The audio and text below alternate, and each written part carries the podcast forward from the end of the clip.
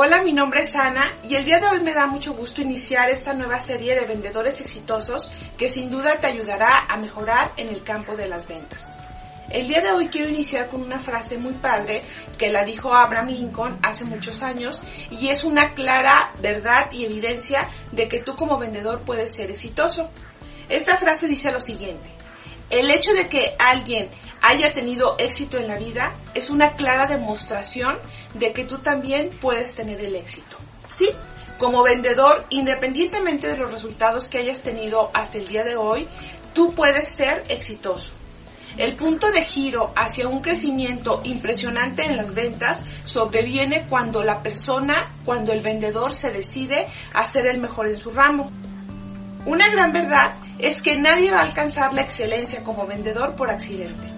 Vas a, requerir, en primer lugar, tomar la decisión y de ahí elaborar un plan claro y tener la determinación y la disciplina de seguirlo cada día de tu vida hasta que seas el mejor vendedor en tu ramo.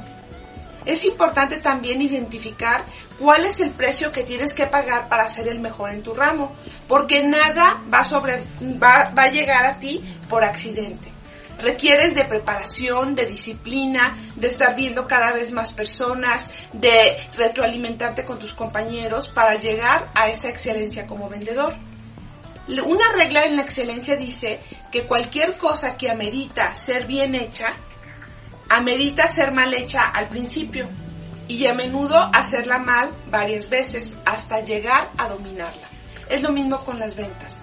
Probablemente hoy hayas tenido varios tropiezos o errores como vendedor. El punto de giro aquí es que eso ya está en el pasado. El punto para mejorar y ir hacia adelante es identificar qué se ha hecho mal, ya no culparte, sino simplemente poner la acción necesaria para que vayas mejorando cada día. Y para eso te voy a dar tres preguntas claves. Una vez que tú termines una cita de negocios o con un prospecto o con un cliente actual, siempre como disciplina pregúntate qué hice bien, qué hice bien en esa cita y también qué hice mal. Y una vez que lo identificas, genera un plan para generar acciones que en la siguiente cita te hagan hacer las cosas de la mejor manera.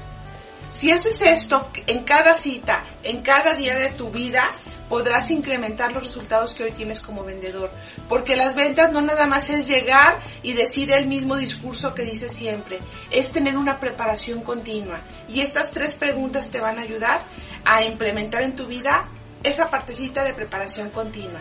Te deseo mucho éxito y nos vemos en los próximos videotips. Hasta luego.